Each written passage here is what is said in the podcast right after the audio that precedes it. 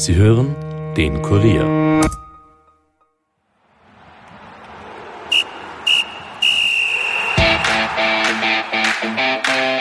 Champions League-Kracher zwischen Liverpool und Salzburg liegt hinter uns. Zwei Spieler des ÖFB-Nationalteams in der EM-Qualifikation vor uns. Was von den Österreichern im Heimspiel gegen Israel und in Slowenien zu erwarten ist, bespreche ich heute mit Kurier Sportlegende Wolfgang Wienheim. Dabei thematisieren wir auch die Rolle von David Alaba und die Stadiondiskussionen der letzten Wochen und Monate. Mein Name ist Steffen Berndl und ich wünsche euch viel Vergnügen mit dieser Episode. Nachspielzeit, der Fußball-Podcast von und mit der Kurier Sportredaktion.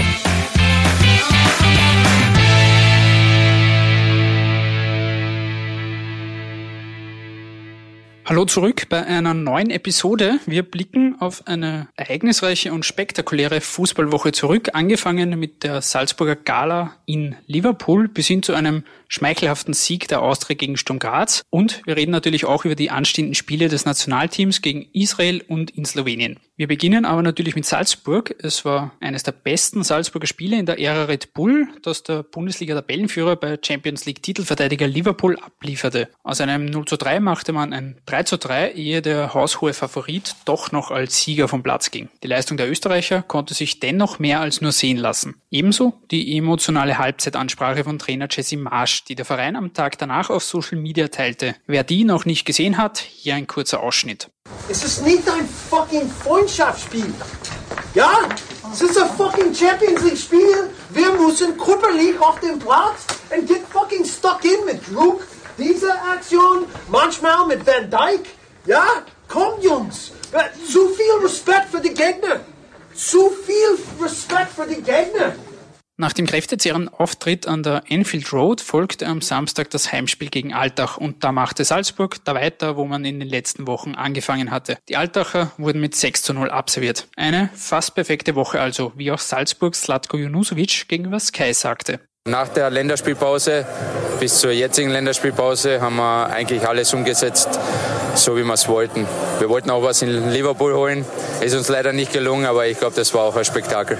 Neben Salzburg war am Samstag auch Rapid im Einsatz. Die Wiener waren in Mattersburg gefordert und hätten sich dort beinahe mit einem Remis begnügen müssen, hätte ein abgefälschter Schuss von Knasmüllner nicht kurz vor dem Ende für den 3 zu 2 Sieg gesorgt. Schon gegen Harzberg eine Woche zuvor war den Rapidlern ein später Treffer gelungen. Trainer Didi Küber hob daher auch den Kampfgeist seines Teams hervor. Rapid ist, ist eine sehr gute Mannschaft und da geht es nicht, ob Rapid weiß. Es geht um das, wer Rapid Level tragt, der muss äh, versuchen, das Bestmögliche zu tun. Und das haben wir jetzt, glaube ich, in den letzten zwei Spielen gezeigt, wo wir, wo wir eigentlich bei vier Toren im Rückstand geraten sind und eigentlich immer wieder zurückgekommen sind. Und auch heute war so ein Spiel, das was sehr eng war, wobei es war ein absolut verdienter Sieg. Natürlich, der Hans hat gesagt, ein glücklicher Sieg. Wenn es das angefasst schießt, äh, bin ich auch der Meinung. Aber ich denke mal, wenn man die Statistiken sieht und, und die Abschlüsse und glaube ich, ist er hochverdient und äh, kommt nicht von ungefähr. Während es für Salzburg bereits der neunte und für Rapid der sechste Saisonsieg war, ist der Admira an diesem zehnten Spieltag der allererste Erfolg gelungen. Kein Wunder, dass die Niederösterreicher mehr als nur erleichtert waren, wie auch Torhüter Andreas Leitner nach dem Spiel sagte. Ja, ich glaube, das ist jetzt direkt nach dem Spiel und jetzt dem ersten Sieg gar nicht so zu beschreiben, glaube was da wirklich für, für Last runterfällt. Und das ist einfach wunderschön, jetzt jeden in der Kabine endlich einmal zu sehen mit einem lachenden Gesicht und nicht mit den hängenden Köpfen. Und das ist wirklich gut wert. Ja, ich glaube, dass wir vor dem Anfang der Woche ähm, einige Dinge angesprochen haben, auf, auf dem, was ankommen wird. Und ich glaube, das hat jetzt wirklich spätestens jetzt jeder verinnerlicht. Und hat man heute einfach gleich direkt eine Reaktion gesehen und einfach jeden gesehen, dass er zu 100 Prozent da war, über 90 Minuten lang. Und ich glaube, das war ausschlaggebend. Und damit sind wir auch schon bei den Spielen vom Sonntag. Die beiden Europa League-Starter, der WRC und LASK, holten Favoritensiege. Die Kärntner, die ja mit einem 1 zu 1 gegen die AS Roma überzeugt hatten, taten dies gegen St. Pölten souverän. Der LASK, der bei Sporting Lissabon trotz Führung verlor, hatte in Hartberg zu kämpfen, siegte am Ende aber mit 2 zu 1. Ähnlich knapp gestaltete sich die Angelegenheit zwischen der Wiener Austria und Sturm. Da holten sich die kriselnden Austrianer dank Torgarant Christoph Mondschein einen denkbar knappen 1 0 Erfolg. Am Ende zählten dann aber nur die drei Punkte, wie auch Trainer Christian Ilzer in seiner Bilanz sagte. Erste Instanz macht uns jetzt natürlich alle eine große Freude. War für uns heute sicher ja, das, das Hauptziel einfach hier zu gewinnen. Einen Schritt in der Tabelle nach vor, vorzumachen. Die Art und Weise, wie wir gespielt haben, war natürlich erste Halbzeit viel Taktik dabei, aber auch viel Verunsicherung dabei. Da war Sturm das klar bessere Team. In der zweiten Halbzeit waren wir dann die bessere Mannschaft, sind dann viel gefährlicher nach vorne gekommen. Umso länger das Spiel gedauert hat, umso mutiger sind unsere Spieler auch geworden. Denke ich, war dann ähm, am Ende auch verdient, dass wir das, dieses 1 zu 0 gemacht haben. Überbewerten wollte Ilzer den Sieg dann aber auch nicht.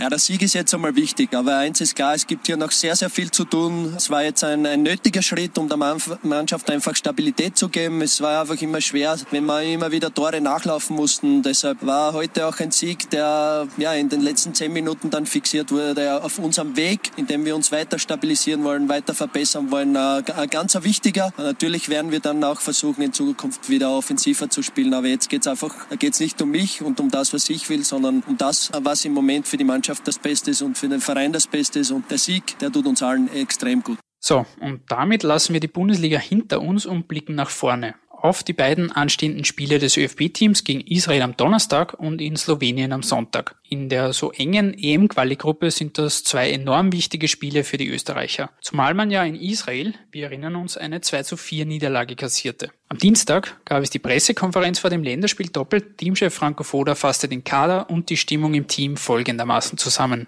Es gab einige Absagen äh, aufgrund von, von Verletzungen, haben dann auch den ein oder anderen Spieler nachnominiert. Stimmung ist sehr, sehr gut. Auch David wollte unbedingt zum Nationalteam kommen und ja, bei ihm werden wir abwarten. Jeder Tag ist da extrem wichtig und wir werden dann auch ja, in den nächsten Tagen die Entscheidung treffen, ob er dann spielen kann oder nicht. Alaba hat sich im Champions League-Spiel Bayerns gegen Tottenham einen Haarriss in der Rippe zugezogen und es war erst überhaupt nicht klar, ob er überhaupt anreisen wird. Sein Einsatz gegen Israel am Donnerstag ist zwar weiter fraglich, Alaba wollte aber unbedingt dabei sein. Ich glaube, uns allen ist bewusst, ähm, dass es eine sehr, sehr wichtige Woche für uns äh, ist und ähm, da wollte ich natürlich ähm, dabei sein und egal wie der Mannschaft äh, versuchen zu helfen. Der Trainer und das Team sind ob der letzten Leistungen jedenfalls zuversichtlich, so auch Marco Arnautovic. Ich würde mal sagen, die letzten vier Spiele, wie wir aufgetreten sind und mit der Mannschaft, denke ich, dass es sehr gut aussieht. Ich denke, wenn wir die positiven Sachen von den letzten vier Spielen mitnehmen in das nächste Spiel gegen Israel und gegen Slowenien, denke ich, dass es sehr gut aussehen wird für uns.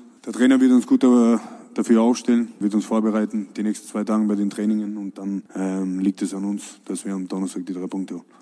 So, und nun, um über die beiden Spiele, die anstehenden, zu reden, begrüße ich einen ganz besonderen Gast hier im Podcast-Studio, Wolfgang Wienheim, den Professor des Kurier Sport. Er schreibt seit mehr als 50 Jahren jetzt mittlerweile schon für den Kurier. Lieber Herr Wienheim, vielen herzlichen Dank fürs Dabeisein. Vielen Dank. Erst einmal die Frage vorab. Sie haben jetzt in den vergangenen 50 Jahren einige Teamchefs kommen und gehen sehen, noch viel mehr Spieler. Wie würden Sie die aktuelle Ära Franco Foda mit den Spielern, den er da zur Verfügung hat, gerade jetzt in der EM-Qualifikation, wie würden Sie das einordnen und wie ist die Lage des österreichischen Fußballs aktuell überhaupt? Aktuell ist die Lage besser als in der Öffentlichkeit großteils wahrgenommen. Gibt mehrere Gründe. Grund Nummer eins, dass wir so viele Legionäre wie noch nie haben. Davon profitiert natürlich zweifellos das Nationalteam und der Teamchef. Wenn ich vergleiche mit der Ära Krankl oder Prohaska, ohne die jetzt aufwerten zu wollen, aber die haben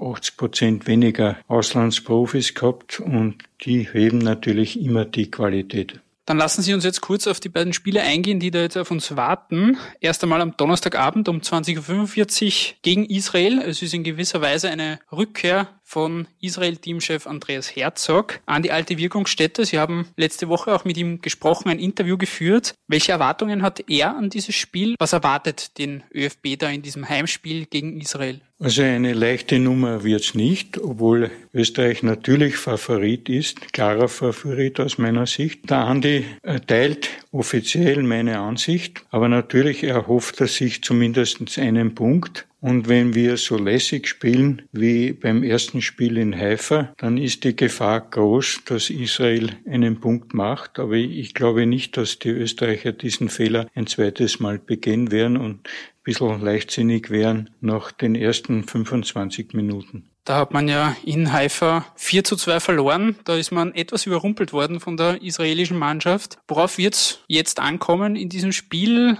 Was wird auch im Team nötig sein? Alaba ist ja noch fraglich, ob der zum Einsatz kommen wird. Worauf wird es ankommen? Also zunächst, ich glaube nicht, dass der Alaba spielen wird. Vielleicht am Sonntag in Slowenien dann, aber am Donnerstag glaube ich noch nicht. Aber das darf keine Rolle spielen, weil wir haben, also wir Österreich hat mittlerweile so viel Alternativen an, an Top-Profis, dass äh, der Ausfall vom Alaba jederzeit kompensierend werden kann. Ankommen wird es äh, sicherlich darauf, wie das auch keine neue Erkenntnis, dass wir äh, die vielen Chancen, die sich zweifellos bieten werden, dass die auch genutzt werden. Und ich sehe ein bisschen Defizite, dass wir außer dem Marco Arnautovic keinen echten Torjäger haben im Vergleich zu früher, zu Zeiten von Marc Janko oder ganz früher Polster oder Krankel.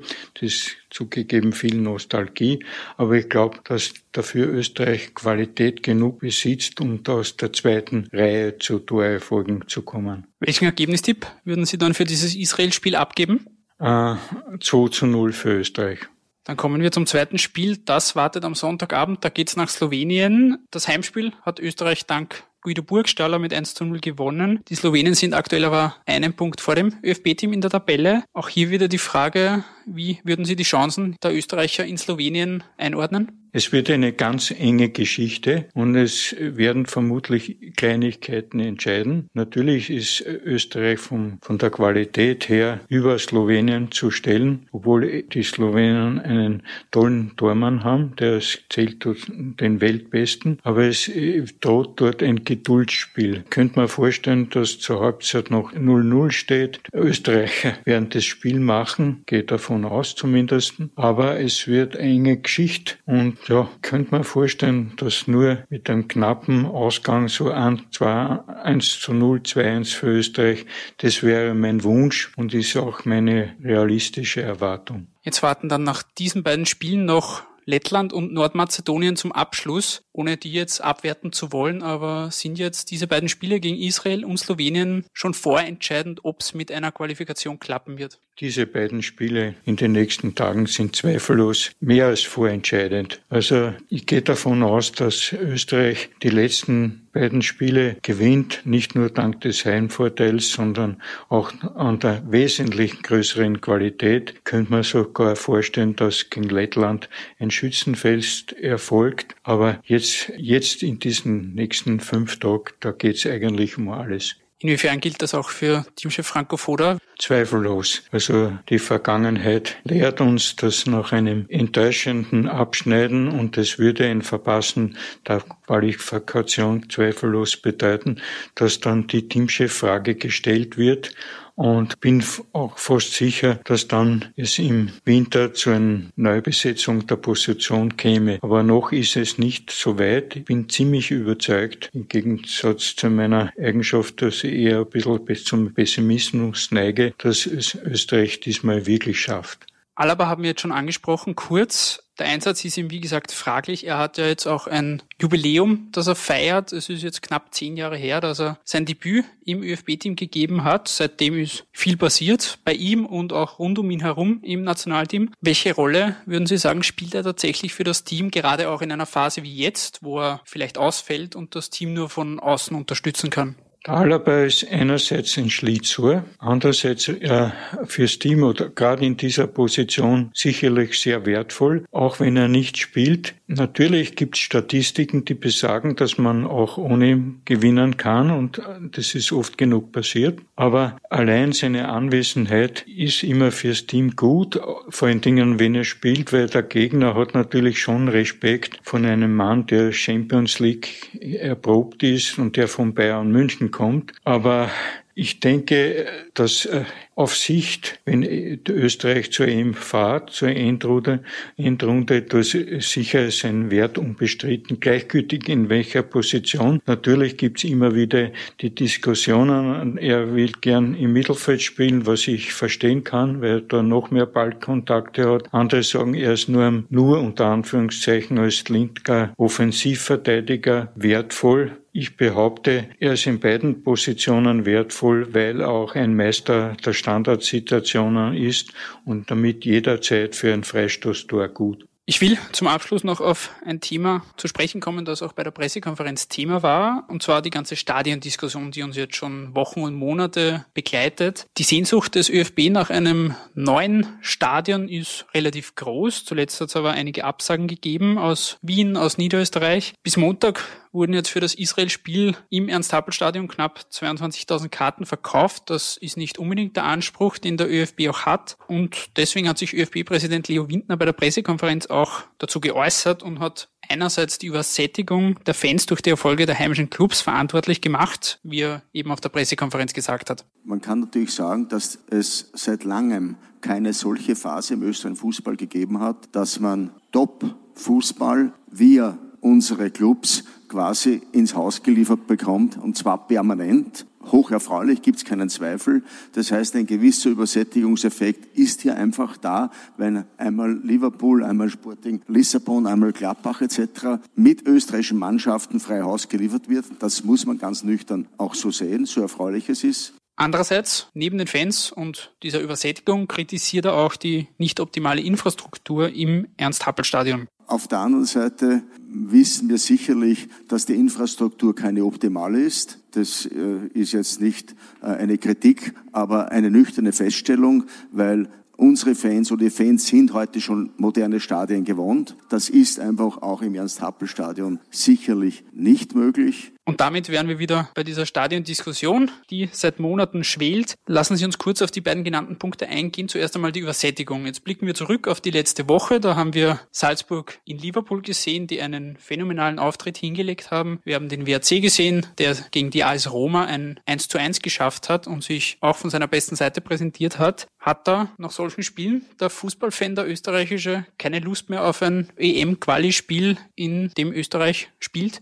Also ich glaube, dass das ein Grund ist, der vielleicht ein bisschen mild spielt, aber nicht entscheidend ist. Weil gerade was Wien betrifft, kann man nicht von einer Übersättigung sprechen, was die internationalen Spiele betrifft, weil ja beide Wiener Großclubs momentan eine relativ kleine Rolle spielen, international oder gar keine. Was äh, außerdem ist gerade das Salzburg-Spiel ja nicht im Free TV zu sehen gewesen. Da glaube ich, äh, dass da auch einen anderen Grund gibt, was erstens oder mehrere. Der eine Grund ist die späte Beginnzeit, gebe zu, nicht neu, das war in der Vergangenheit auch so, aber ist halt eine Zumutung für Eltern mit Kindern in ein Stadion zu gehen um 20.45 Uhr Spielbeginn, wenn die Kinder am nächsten Tag in die Schule gehen müssen. Der Termin ist allerdings äh, international vorgegeben, da sollten die Verantwortlichen einmal umdenken. Das zweite ist natürlich, dass der Rapid-Anhang ein bisschen